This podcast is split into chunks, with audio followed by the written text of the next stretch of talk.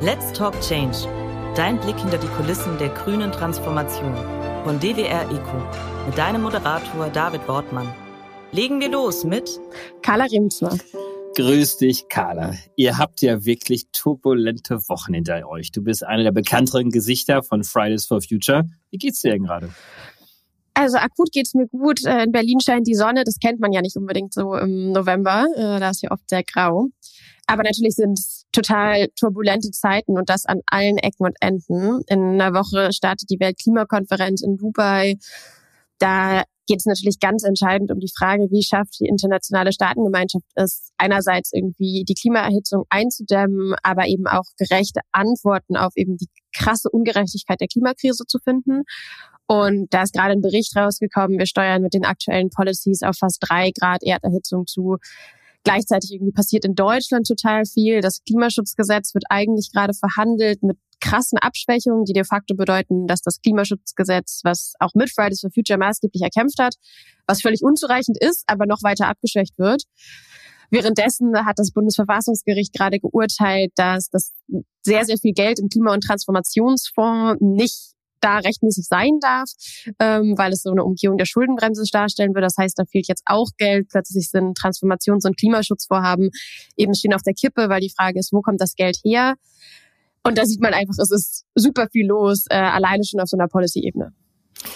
Die Weltlage ist erdrückend. Wir wollen auch in die einzelnen Themen gleich nochmal hier und dort ein bisschen weiter einsteigen. Trotzdem äh, seid ihr natürlich als Bewegung gerade in der Situation, wir müssen es einfach mal ansprechen, ähm, dass äh, viele euch auch über euch geschrieben haben und äh, einige versuchen euch sogar auch abzuschreiben und äh, ihr euch da vielleicht mit der einen oder anderen Positionierung, zumindestens was äh, die Positionierung von Greta Thunberg auch anbelangt, äh, das nicht immer alles so glücklich verlief in den letzten Wochen und Monaten. Wie geht ihr denn da als deutsche Sektion um? Äh, Luisa Neubauer hat sich ja ganz klar äh, geäußert, einige andere ja auch äh, öffentlich. Ähm, aber trotzdem, wie ist da jetzt eure Kommunikationsstrategie? Naja, für uns als Fridays for Future in Deutschland ist klar und nicht erst jetzt seit dem Terrorangriff der Hamas in Israel. Wir stehen klar gegen jeden Antisemitismus. Ähm, da sind wir ganz, ganz klar in unserer Haltung und das stellen wir auch wieder und wieder nach vorne, gerade jetzt, wo wir erleben einen massiven Anstieg auch an antisemitischen äh, Anschlägen und Vorfällen in Deutschland und auch weltweit. Ähm, dass das natürlich irgendwie an allererster Stelle jetzt darum geht, Haltung zu zeigen und klar zu machen, wo wir stehen. Ähm, das ist nicht erst seit heute klar, aber eben was, was man immer wieder irgendwie in der aktuellen Situation betonen muss.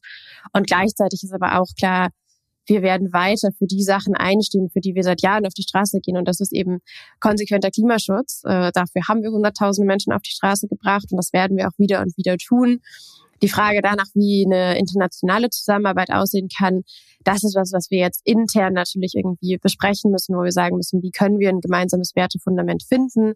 Worauf baut es auf? Wie sieht die Zusammenarbeit weiterhin aus? Ähm, und das machen wir gerade und da sind die Gespräche, die führen, sind wichtig, die sind äh, laufen gerade. Und um da eben wieder zu sagen, wie kann es weitergehen? Viele haben sich ja auch dieser Tage die Frage gestellt, äh, wie kommt es eigentlich zu Positionierung innerhalb der Fridays? Also kannst du da so ein bisschen Einblicke geben, wie ihr strukturiert seid, wie sich Meinungen Bahn brechen und dann auch artikuliert werden? Gibt es irgendwelche Abstimmungsprozesse, Gremien, äh, vielleicht auch Abstimmungen zwischen den nationalen und internationalen Sektionen? In Deutschland haben wir einerseits sozusagen die Ortsgruppen, das ist das Fundament unserer Arbeit. Das sind die Gruppen, die für sich selber erstmal sozusagen selbstständig arbeiten, Klimastreiks organisieren, lokale Proteste, teilweise auch sozusagen dann zusammen mit Arztgruppen, manchmal in Bundesländern, wenn es irgendwie um Bundesgesetz, äh, Landesgesetzgebung geht. Dann haben wir natürlich globale Klimastreiks. Ähm, die werden international bitte das Datum abgestimmt, allerdings sozusagen nicht viel mehr. Ähm, und dann nochmal so ein bisschen manchmal eine thematische Schwerpunktsetzung. Und in Deutschland haben wir eben bundesweite Arbeitsgruppen, die neben den Ortsgruppen quasi Arbeit für Fridays for Future Deutschland machen. Das ist dann beispielsweise sowas wie eine Social Media AG, die unsere Social Media Kanäle bespielt oder eine Presse AG, die Pressearbeit macht. Die haben einen eigenen Handlungsspielraum, den wir mal festgelegt haben für die jeweiligen Arbeitsgruppen und gleichzeitig, wenn sozusagen weitreichende Entscheidungen getroffen werden, wird das auch bundesweit von den Ortsgruppen abgestimmt. Und äh, international, äh, wenn jetzt sich eine Greta äußert oder auch andere ähm, nationale Sektionen global, dann findet natürlich erstmal keine Abstimmung statt. Genau. Die Bewegung ist dennoch stark. Wir haben das ja auch bei den letzten Klimastreiken gesehen, dass ihr wirklich nach wie vor auch mobilisierungsfähig seid. Wie blickt ihr denn jetzt auf die COP? Ähm, fahrt ihr dorthin? Ähm, Wird es nochmal Streiks geben? Ähm, wie wird eure Medienarbeit währenddessen und im Vorfeld ausschauen? Von Fridays for Future Deutschland fährt eine kleine Gruppe an Leuten hin. Ähm, als Bewegung haben wir sozusagen erstmal gar kein Recht auf der COP zu sein und sozusagen sind immer darauf angewiesen, dass wir Akkreditierungen über andere Organisationen bekommen. Es gibt eine kleine Gruppe von Leuten aus Deutschland, die fährt ähm, und nochmal eine deutlich breitere von äh, internationalen Klimaaktivistinnen und Klimaaktivisten, wo wir auch bewusst irgendwie sagen, dass da Platz sein muss für die Leute, die aus besonders stark betroffenen Regionen und Gebieten eben kommen, ähm, weil gerade diese Stimmen eben auf der Klimakonferenz oft nicht ausreichend vertreten sind und in den Verhandlungen nicht so stark äh, berücksichtigt werden. Wir sind mit einer kleinen Delegation oder Gruppe an Leuten da, die vor Ort Proteste organisieren werden, die auf äh, nochmal stark irgendwie die Verantwortung des globalen Nordens auch in den Verhandlungen ähm, in den Vordergrund stellen werden, um eben auch gerade auf der Klimakonferenz nochmal deutlich zu machen, die Staaten des globalen Nordens sind historisch verantwortlich für die Klimakrise. Deutschland hat äh, die sechstmeisten Emissionen historisch betrachtet äh, verursacht. Hier braucht es jetzt klare Commitments zu konkreten Einsparungszielen. Es braucht ambitionierte Klimaziele und aber auch auf der anderen Seite eben konkrete Zusagen zur Klimafinanzierung. Wir haben ja auf der letzten Weltklimakonferenz wurde ja der Loss and Damage Fund beschlossen, also ein Fonds von den Industriestaaten aufgefüllt, für die Länder des globalen Südens und die am stärksten von der Klimakrise betroffenen Staaten, der anders als bisherige Klimafinanzierung nicht nur da ansetzt und sagt, wir stellen Gelder bereit, damit ihr Emissionen einsparen könnt und euch an die Klimakrise anpassen könnt, sondern eben konkret Gelder, um die Schäden und Verluste eben auszugleichen. Deswegen der Name Loss and Damage Fund. Da wurde jetzt gerade geschafft, dass es diesen Fonds tatsächlich gibt. Die Einigungen waren schwierig und jetzt ist noch völlig im Unklaren, wie er befüllt wird. Da müssen die Länder des globalen Nordens eben Verantwortung übernehmen und gute Finanzierungszusagen machen, um nicht schon wieder das Vertrauen eben auch der Staaten, die jetzt schon von der Klimakrise eben so krass getroffen sind, zu enttäuschen, weil das ist was, was wir immer wieder erleben. Und wenn da das Vertrauen enttäuscht ist, dann werden auch die Verhandlungen eben ungleich schwieriger. Und das sind so zwei auf jeden Fall sehr wichtige Themen. Daneben geht es natürlich um die konkrete Umsetzung des Glasgow Agreements. Da haben sich viele Staaten, Industriestaaten eigentlich verpflichtet zu sagen, sie finanzieren keine neuen fossilen Projekte im Ausland mehr, unter anderem auch Deutschland. Jetzt will Deutschland aber gerade beispielsweise Gasfelder an der Küste Senegals mitfinanzieren, um eben zu sagen, ja, das brauchen wir alles für die Energiewende, obwohl klar ist, neue fossile Projekte sind gar nicht vereinbar mit der 1,5 Grad Grenze. Da braucht es eben Druck, da, dafür sind Leute vor Ort von uns, die auch genau für solche konkreten Projekte Druck aufbauen, um eben zu sagen, diese Sachen dürfen nicht nur Schall und Rauch sein, sondern müssen eben konkret umgesetzt werden. Das Thema Stock Stake äh, spielt ja auch eine Rolle, also im Prinzip so eine Art Klimabilanzerfassung, die alle fünf Jahre jetzt erfolgen soll. Und jetzt zum ersten Mal auf dieser COP28, die in Dubai stattfinden wird, ähm, soll das stattfinden. Aber jetzt im Vorfeld, du hast vorhin ja schon darauf hingewiesen, wurde festgestellt, dass wir eigentlich äh, schon auf die 2,8 beziehungsweise fast 3 Grad Grenze hinsteuern bis zum Ende des Jahrhunderts. Das sind ja dramatische Erhitzungsvoraus. Äh, äh, Sagungen und Prognosen. Ähm, schaut ihr denn jetzt überhaupt noch optimistisch ähm, auf die COP? Wird es da überhaupt noch irgendwelche nennenswerte positive Ergebnisse zu erwarten sein? Klimakonferenzen sind immer Orte, in die einerseits total viel Erwartungen fließen und gleichzeitig auf der anderen Seite auch immer klar ist, man erwartet auch nicht so viel, weil da immer viel Enttäuschung auch dranhängt. Dieses Jahr haben wir auch noch die Situation, dass die Präsidentschaft der Klimakonferenz ähm, bei dem Präsident, Präsidenten des äh, saudi-arabischen Ölkonzer staatlichen Ölkonzerns ist, also wir da eine total absurde Interessenverstrickung haben. Nichtsdestotrotz ist es der Ort, an dem internationale Klimadiplomatie stattfindet. Und dementsprechend geht es darum, jetzt hier dafür zu sorgen, dass es eben ambitionierte Zusagen gibt. Das wird hart sein. Es wird sicherlich nicht alles umgesetzt werden, was es bräuchte. Also beispielsweise ein Commitment zum weltweiten Ausstieg aus Kohle, Öl und Gas. Dagegen sind gerade die Ölstaaten, sperren sich dagegen und da wird es wahrscheinlich keine Einigung geben. Nichtsdestotrotz, gerade im Bereich erneuerbare Energien, ein ambitioniertes Ausbauziel, das sind Sachen, die sind total wichtig. Ähm, aber es zeigt sich eben auch unsere Arbeit, es reicht nicht irgendwie auf diese Klimadiplomatie zu vertrauen, sondern es braucht die Leute auf der Straße, die weiterhin Druck machen, die einfordern, dass das Pariser Klimaabkommen, auf dem sich eben all diese Länder geeinigt haben vor acht Jahren, auch tatsächlich eingehalten wird und jetzt nicht man sich immer wieder darauf beruht, aber am Ende nichts dafür tut, dass es umgesetzt wird. Die Fridays und die Klimabewegung sind ja nicht die einzelnen Akteure, die von der zivilgesellschaftlichen Seite ähm, die COP28 in Dubai mit begleiten. Es gibt viele andere Organisationen, CAN International, das ist sowas wie die Dachorganisation der internationalen Umwelt- und Klimaschutz. Organisationen, natürlich sind es auch bekanntere ähm, Organisationen wie Greenpeace, WWF und so weiter und so fort.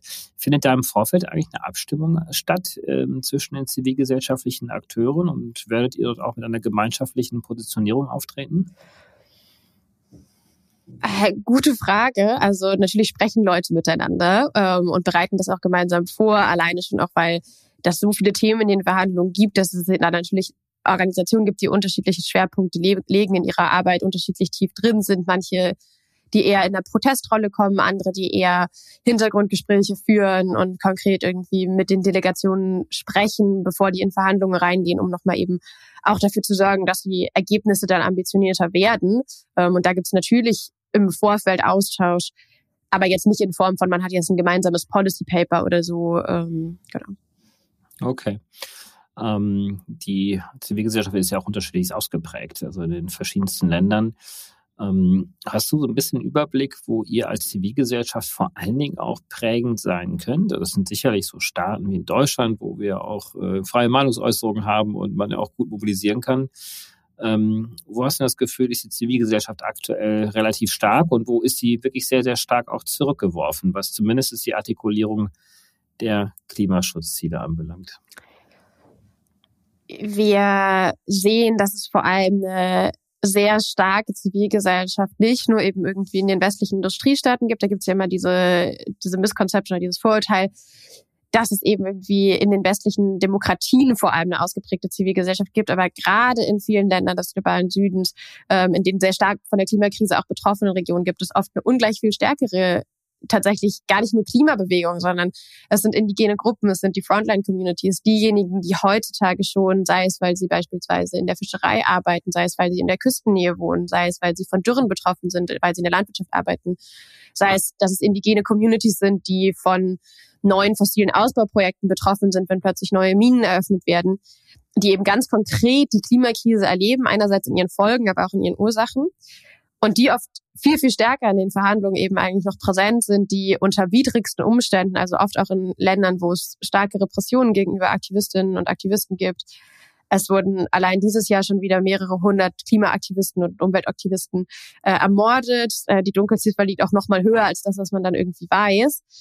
Und da sieht man, dass es, obwohl es oft dieses Bild gibt, ah, okay, in den westlichen Demokratien gibt es so viele NGOs und so, da nochmal eine ganz, ganz andere Form von Engagement und auch Teilhabe irgendwie gibt, weil es eben gerade Leute sind, die ganz konkret vor Ort einerseits von den Policies, aber auch von den Folgen der Klimakrise betroffen sind.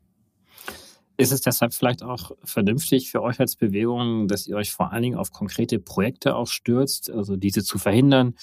Wir haben ja über Nord Stream 2 äh, in der Vergangenheit ja sehr viel mit euch im Zusammenhang gelesen. Ähm, der Hambacher Forst, äh, dann haben wir aber auch internationale Projekte, Pipelines in den USA, äh, Kanada beziehungsweise auch irgendwo in Südamerika. Ähm, ist das die vernünftige Strategie, als äh, jetzt immer wieder auf das 1,5 Grad Ziel hinzuweisen, was dann möglicherweise auch sehr abstrakt für viele Menschen ist und wo vielleicht auch viele inzwischen sagen, ja, das erreichen wir ohnehin nicht mehr?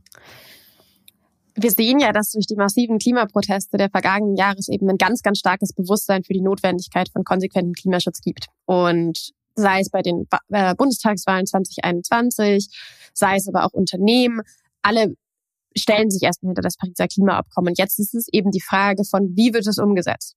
Und gerade deswegen ist es so wichtig, dass wir konkret werden. Einerseits natürlich auf der Seite von klimapolitischer Gesetzgebung. Deswegen haben wir gerade ganz viele Aktivisten, die auch mit Abgeordneten sprechen und über das Klimaschutzgesetz, was gerade abgeschwächt werden soll.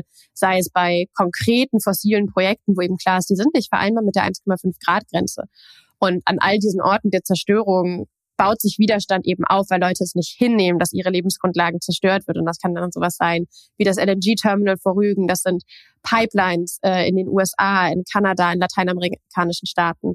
Das sind neue Bergbauprojekte, wo überall sozusagen dieser Widerstand sich aufbaut. Das sind aber auch Wasserrückhaltebecken in Frankreich, die große Agrokonzerne bauen, um Wasser zu sammeln, um ihre Felder zu bewässern und damit aber das Wasser für Kleinbauern äh, und die Gemeinden vor Ort quasi wegnehmen. Das sind alles konkrete Sachen, wo wir sehen, es braucht diesen Widerstand an jedem dieser Orte, weil nur das 1,5 Grad Ziel in einem Wahlprogramm reicht eben nicht aus. Und das ist, glaube ich, total wichtig. Und gleichzeitig, was ein zweites Teil unserer Arbeit ist, der, glaube ich, ebenso wichtig ist, ist jetzt natürlich zu machen, was heißt denn konkret dieses 1,5 Grad? Was ist denn die sozial-ökologische Transformation? Wie sieht das denn aus? Deswegen arbeiten wir als Fridays for Future auch zusammen mit Verdi in dem Bündnis Wir fahren zusammen, wo es um die Streiks von den Beschäftigten im ÖPNV geht. Wir haben bereits letzt, Anfang diesen Jahres gemeinsam mit den Beschäftigten im ÖPNV gestreikt. Und wenn es um die Tarifauseinandersetzung nächstes Jahr geht, werden da auch wieder gemeinsame Proteste stattfinden, weil eben klar ist, der ÖPNV ist ein ganz, ganz wichtiger Teil von einer klimaneutralen Zukunft. Hier brauchen wir vernünftige Arbeitsbedingungen, gute Bezahlung, gute Jobs, damit es dafür eine Perspektive gibt, dass es einen ÖPNV gibt, der auch eine Verkehrswende beispielsweise möglich macht. Und diese beiden Sachen zu vereinen, einerseits konkret an Klimagesetzgebung mit sozusagen darauf Einfluss zu nehmen, klimazerstörerische Projekte zu verhindern, aber eben auch klar zu machen, wie sieht die sozial-ökologische Transformation konkret aus. Ähm, das sind, glaube ich, zwei Teilaufgaben, die die Klimabewegung gerade hat und an verschiedenen Ecken wahrnimmt. Und das Beispiel Verdi zeigt ja auch, dass ihr neue Bündnispartner habt und äh, mit denen ihr auch durchaus erfolgreich zusammenarbeitet. Ähm, das ist ja das eine Spektrum von potenziellen Bündnispartnern, nämlich die Akteure, die ohnehin ja auch teilweise schon seit Jahrzehnten in der Gesellschaft aktiv sind, äh, sei es jetzt, äh, wie gesagt, die Gewerkschaften, möglicherweise die Kirchen, ähm, andere gesellschaftliche ähm, Gruppierungen. Wie blickt ihr denn in dem Zusammenhang auf die letzte Generation und diejenigen, die ja eigentlich jetzt mit sehr viel extremeren Formen des Protestes in Erscheinung treten? Äh, sind das für euch auch potenzielle Bündnispartner ähm, punktuell? Ähm, seht ihr das möglicherweise auch als ja, Vorfeldaktivität an, weil ihr sagt, da gibt es ein paar Akteure, die vielleicht ein bisschen äh, schneller äh, und vielleicht ein bisschen radikaler unterwegs sind, dann können wir ein bisschen gemäßigter hinterherlaufen? Oder schaut ihr da inzwischen auch ein bisschen kritischer drauf, weil ihr sagt, da verlieren wir möglicherweise auch mehr in der Gesellschaft ähm, über Protestformen, die am Ende gar nicht mehr vermittelbar sind? Bei der letzten Generation finde ich es persönlich erstmal vor allem, glaube ich, schockierend zu sehen, dass es Aktivistinnen und Aktivisten gibt, die das Gefühl haben, sie müssen zu diesen drastischen Mitteln greifen, gar nicht nur wegen der Protestform, sondern weil sie sich auch selber Gefahr aussetzen und die aufgrund der Klimapolitik der vergangenen Jahre und immer weiter fortschreitenden Klimakrise sagen, es braucht jetzt so drastische Aktionen. Ähm, und ich gehe dafür auch irgendwie Risiken ein, äh, ins Gefängnis zu kommen, körperlich äh, Schmerzen äh, zu erleiden ähm, dem Risiko ausgesetzt zu sein, irgendwie, was teilweise von dann Autofahrerinnen und Autofahrern irgendwie ausgeht, die mit diesen Protesten konfrontiert sind. Und das schockiert mich erstmal, wo ich denke so, das sollte nicht sein. Kein, kein junger Mensch oder auch, das sind ja nicht nur junge Menschen, die bei der letzten Generation aktiv sind, sollten dieses Gefühl haben, zu diesen Mitteln greifen zu müssen. Und gleichzeitig erleben wir, dass die letzte Generation ja auch gerade in Erfindungsphase ist. Die haben gerade vor ein paar Tagen ein neues Strategiepapier irgendwie vorgestellt, dass sie ihre Protestform nochmal irgendwie ein bisschen variieren und sagen, ah, die kleinen Straßenblockaden sind gar nicht so zielführend. Wir haben jetzt viel Aufmerksamkeit erreicht und gleichzeitig braucht es gerade eine andere Form. Wir müssen nicht nur darauf hinweisen, dass es die Klimakrise gibt, sondern beispielsweise Politikerinnen und Politiker outcallen, die sagen, sie machen Klimaschutz und dann aber sich dagegen sträuben.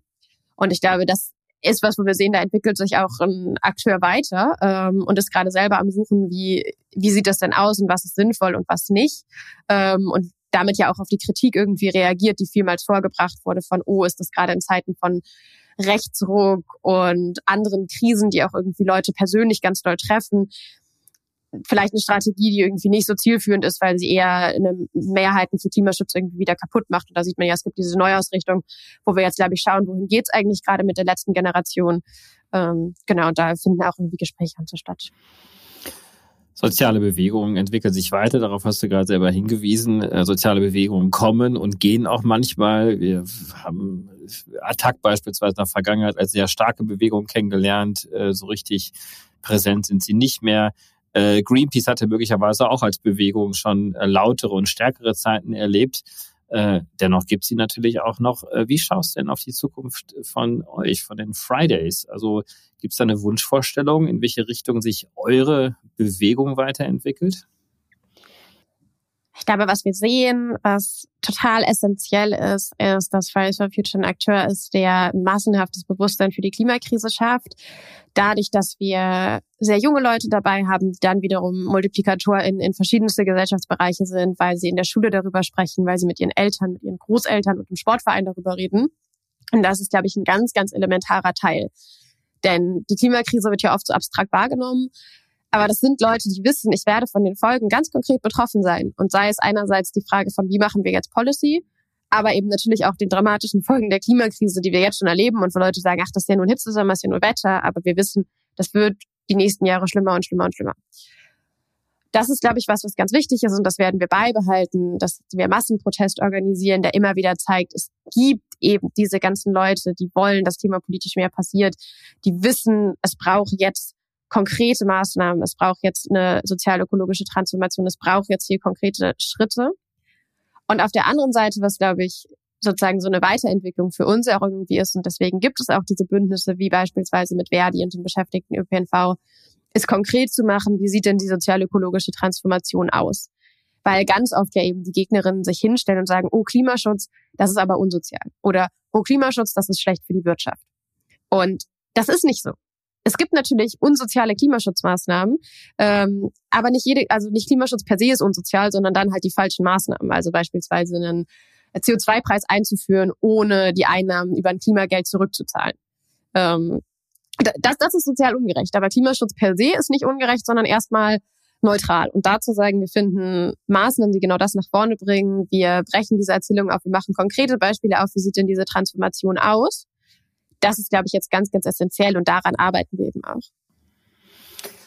Jetzt gab es ja zuletzt ähm, ein Urteil in Deutschland über die Verfassungswidrigkeit des ähm, Haushaltes. Ähm, aus einem Großteil dieses Haushaltes sollten ja auch Klima, Energiewende und sonstige Transformationsmaßnahmen bestritten werden. Es ist ein Loch von 60, 65 Milliarden ähm, Euro da. Wie schaut ihr aktuell auf dieses Urteil und wie die Ampel darüber diskutiert und streitet? Die Reflexhaftigkeit, mit der jetzt Kürzungen eingefordert werden, gerade im Sozialbereich, ist absurd. Also wir wissen, dass diese ganze Idee auch, also das ist auch ökonomisch unumstritten, Deutschland hat kein Schuldenproblem. Ähm, und da jetzt reflexhaft zu sagen, ja, da müssen wir jetzt im Sozialbereich kürzen, das ist einfach total fatal.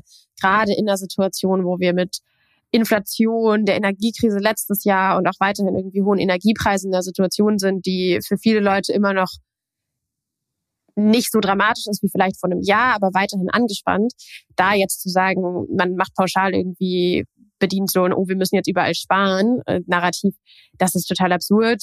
Auch zu sagen, ja, jetzt legen wir alle Klimaschutzvorhaben auf Eis, obwohl wir wissen, was wir jetzt nicht in Klimaschutz investieren, kommt in ein paar Jahren als Kosten der Klimakrise doppelt, dreifach, vierfach, fünffach zurück. Ähm, ist ebenso absurd. Jetzt zu sagen, es braucht einen Umgang damit, der kann verschiedenste Formen annehmen, sei es die Streichung fossiler Subventionen, das sind knapp 65 Milliarden Euro pro Jahr. Wenn man die streicht, dann ist da plötzlich eindeutig mehr Geld im Haushalt. Aber auch sowas wie einen Klimasoli einzuführen, doch nochmal zu sagen, die Schuldenbremse wird für noch ein Jahr ausgesetzt. Also es gibt total viele Möglichkeiten für die Regierung auch zu sagen, die bereits beschlossenen Klimaschutzvorhaben werden jetzt nicht gestoppt und es gibt weiter Finanzierungsmöglichkeiten. Gleichzeitig ist klar, das, was bisher mit dem Klima- und Transformationsfonds geplant war, hätte auch so nicht ausgereicht. Also das, man muss ja sagen, die Ampel ist angetreten als Fortschrittskoalition, hat gesagt 1,5 Grad Politik. Davon ist sie weit entfernt. Ähm, da dürfen wir uns jetzt kein, keine Illusionen machen, dass nur wenn wir diese 60 Milliarden Euro irgendwie auftreiben, dass dann plötzlich alles gelöst ist. Ähm, aber trotzdem ist klar, man muss irgendwie zukunftsfähige Antworten finden, wo die Schuldenbremse in der Form halt immer wieder und wieder zeigt, sie ist nicht in der aktuellen Krisensituation, die wir mit der Klimakrise haben, die nicht ein klassischer Notstand äh, oder Notlage ist, ähm, weil sie eben sozusagen langfristig da sein wird, ähm, ist sie nicht zukunftsfähig, sie ermöglicht nicht, die notwendigen Investitionen zu tätigen. Da braucht es jetzt auch einfach ein wirtschaftsfiskalpolitisches Umdenken, ähm, wo wir sehen werden, wo es in den nächsten Wochen und Monaten irgendwie hingeht. Die Politik der Bundesregierung ist weit entfernt von 1,5 Grad. Ähm, gleichzeitig ist die Regierung natürlich auch äh, Ausdruck des äh, Wählerverhaltens, also eigentlich Spiegelbild der Gesellschaft. Also ist in Wahrheit vielleicht die Politik auch nur so weit, wie die Gesellschaft ist. Und der eigentliche Adressat ähm, für Kommunikationsmaßnahmen, für äh, natürlich auch ähm, Aktivitäten der Fridays, müsste die Gesellschaft selber sein? Naja, erstmal kommunizieren wir ja, wenn wir kommunizieren, auch nie nur mit der Politik. Ähm, also außer Leute führen irgendwie Gespräche mit ihren Wahlkreisabgeordneten oder so. Aber gerade wenn wir Öffentlichkeitsarbeit machen, sei es mit Medien, sei es in Form von Podcasts wie hier, sei es über Social Media, dann ist es ja auch immer eine Form von Kommunikation in die Gesellschaft rein. Gleichzeitig wissen wir, die Regierung macht, setzt ja auch teilweise Maßnahmen nicht um, obwohl sie gesellschaftspolitisch gewollt sind. Wir haben beispielsweise eine Mehrheit für ein Tempolimit in allen Umfragen seit Jahren. Und trotzdem sagt die FDP, nein, das können wir nicht machen, obwohl das die Klimaschutzmaßnahme ist, die man easy umsetzen kann, die nichts kostet, die nicht nur Klimaschutz fördert, sondern auch Verkehrssicherheit. Also da sehen wir auch, dass die politischen Maßnahmen jetzt nicht unbedingt eins zu eins Spiegelbild dessen sind, was gesellschaftlich gewollt ist. Und äh, zeigt eigentlich auch, dass die Bundesregierung sich nicht als Team notwendigerweise sieht, nämlich als gemeinschaftliches Team diesen Klimaschutz umzusetzen. Das ist ja nicht nur die Aufgabe eines Wirtschafts- und Energieministers oder einer Umweltministerin, sondern tatsächlich auch von allen. Aber man merkt dann doch, äh, dass eigentlich für die eigene Klientel ja dann auch dann Politik gemacht wird, wie man das im Fall dann der FDP, sicherlich auch den Grünen, auch der SPD auch jeweils auch erkennen kann. Ähm, was wünschst du dir denn vor dem Hintergrund von unterschiedlichsten gesellschaftlichen Akteuren? Also wer sollte denn da noch aktiver werden, ähm, vielleicht auch selber Transformationsansprüche zum Ausdruck bringen? Die ja nicht immer nur so aus so einer ökologischen Perspektive jetzt kommen müssten, sondern vielleicht auch einfach einen Eigenwert auch haben sollten. Also ist das nicht auch eine Kritik so ein bisschen auch an die gesellschaftlichen Akteure? Ich glaube, wir haben ja ein ganz, ganz, also wir haben eine große Bewegung gesehen im Bereich Zivilgesellschaft in den vergangenen Jahren, was die Auseinandersetzung mit der sozial-ökologischen Transformation eben angeht. Und ich glaube, das ist total wertvoll, weil plötzlich Sachen, die lange irgendwie unterschiedlich an einzelnen Stellen funktioniert haben, feststellen, ah, stimmt, Sozialpolitik, Wirtschaftspolitik, die Frage nach Transformation der Industrie hängen zusammen mit Klimafragen. Ähm, das 1,5 Grad Ziel, die Klimaziele bilden dafür irgendwie einen Rahmen und gleichzeitig haben wir irgendwie andere gesellschaftliche Aushandlungsprozesse, die wir innerhalb dieses Rahmens irgendwie führen müssen. Und da ist die Zivilgesellschaft leistet da, glaube ich, einen unglaublich wichtigen Teil, dadurch, dass eben da auch solche Aushandlungsprozesse stattfinden. Ähm, ich glaube, das kann, also es kann natürlich immer noch mehr werden, ähm, aber wir sehen es, dass da auch irgendwie plötzlich Gesprächsbereitschaft an Stellen ist, die vor ein paar Jahren nicht da war und plötzlich auch die Gespräche geführt werden, die vielleicht am Anfang nicht so angenehm sind, wo es oder wo man die herausfordernd sind, wenn man plötzlich mit Leuten redet, mit denen man normalerweise nicht so in Kontakt sind. Also ich glaube, dieses Beispiel von irgendwie schon in der Corona-Pandemie haben wir auch mit Beschäftigten aus dem ÖPNV zusammengearbeitet, alleine Gespräche zwischen Busfahrern und Klimaaktivisten sind teilweise total herausfordernd, weil es total unterschiedliche Lebensrealitäten sind. Mhm. Da diesen Austausch zu suchen, ist unglaublich wertvoll, weil das genau das ist, was du auch meinst, wo irgendwie politische Meinung entsteht, wo tatsächlich Menschen, die irgendwie betroffen sind von bestimmten Maßnahmen, irgendwie zusammenkommen und sagen so, hey, wie, wie sieht denn die Welt aus, in der wir irgendwie leben wollen? Welchen Wunschpartner hättest du denn jetzt? Ähm, die Gewerkschaften habt ihr quasi jetzt schon äh, ein Stück weit jetzt äh, ja, an Bord. Wer wäre denn sozusagen so ein Wunschpartner? Der nächste gesellschaftliche Akteur, mit dem ihr. Ich glaube also, über die Gewerkschaften hinaus geht es ja um die Beschäftigten und die Leute, die in den Gewerkschaften organisiert sind, weil das eine ist sozusagen irgendwie, es gibt Menschen, die da arbeiten und Kampagnen irgendwie voranbringen und sagen, hey, das ist irgendwie grundsätzlich erstmal gut. Da jetzt aber zu sagen, wir gehen konkret in den Austausch mit wirklich den Leuten sozusagen, die da auch in den Bereichen arbeiten. Das ist, glaube ich, der nächste Schritt, der es tatsächlich dann praktisch macht, diese Form von sozial-ökologischer Kooperation irgendwie, ja, tatsächlich konkret zu machen. Die Fridays werden ja auch immer älter. Also als ihr gestartet seid, da waren viele von euch noch Schülerinnen und Schüler. Äh, einige von denen äh, haben jetzt äh, studiert, sind möglicherweise auch erste Young Professionals. Das heißt, eigentlich braucht man uns gar keine Sorgen zu machen, denn das Gedankengut der Fridays, eines ambitionierten Klimaschutzes, müsste doch jetzt eigentlich zumindest in vielen Berufen langsam dann auch Fuß fassen. Also ich glaube, man darf sich nicht der Illusion hingeben, dass es reicht, dass ein paar äh, Leute von Fridays for Future jetzt irgendwie an der Uni sind oder vielleicht sogar die ersten schon ihren ihren Jobs. Klima ist ein solches Querschnittsthema durch die gesamte Gesellschaft, dass es fast keinen Bereich gibt, der nicht davon betroffen ist und wo wir nicht konkret Leute brauchen, die an die Eindämmung der Klimakrise als ein großes Ziel irgendwie glauben und sagen, dafür arbeite ich auch, wenn sozusagen dann sehr konkret darum geht und nicht um Gesetzgebungsprozesse, sondern irgendwie um die Frage, wie arbeitet mein Unternehmen, wie ist ein Stromnetz aufgebaut, welchen Schulunterricht gibt es, wo irgendwie Schülerinnen und Schüler über die Klimakrise aufgeklärt werden, wie ist die Berichterstattung in den Medien, ähm, ist die angemessen zu der aktuellen Krisensituation. Also das, das zieht sich ja durch viel, viel mehr Bereiche. Ähm, und ich glaube, da kann man jetzt nicht irgendwie sagen, ah, das lagern wir irgendwie aus an ein paar junge Leute, die natürlich auch mit Hürden konfrontiert sind, die Berufseinsteigerinnen und Berufseinsteiger irgendwie immer haben. Gerade wenn man vielleicht irgendwie auch als so Aktivistin war, wo man dann, wenn Leute das nicht so gerne hören wollen, dann auch hingestellt wird, ja, das sind dann die ideologischen Aktivisten. Da darf man sich, glaube ich, keine Illusion machen und das auslagern an die junge Generation, sondern wir brauchen jetzt eben alle. Ich habe so ein bisschen ähm, im Hinterkopf den Spruch von Christian Lindner noch gehabt, der damals ja auf die Reaktion, als sie auf die Straße ging, gesagt, lasst das mal die Profis machen. Jetzt sind die Profis ja da. Also jetzt äh, seid ihr ja auch alle älter geworden. Carla, ganz, ganz herzlichen Dank für dieses tolle Gespräch. Ähm, ich wünsche euch viel Kraft und äh, vor allem natürlich jetzt auch viel Durchsetzungskraft auf der COP 28. Wir werden bestimmt danach äh, wieder sprechen. Ja, danke dir. Das war's. Wir hoffen, dir hat's gefallen. Wenn es so ist, würden wir uns sehr über eine positive Bewertung und ein Abo freuen. Und falls du noch tiefer hinter die Kulissen schauen möchtest, kannst du dich über www.dwr-eco.com ganz einfach bei uns melden. Dieser Podcast wird von DWR Eco produziert, deiner internationalen Cleantech-Beratung für Markt- und Geschäftsstrategien, Politik, PR und Kommunikation.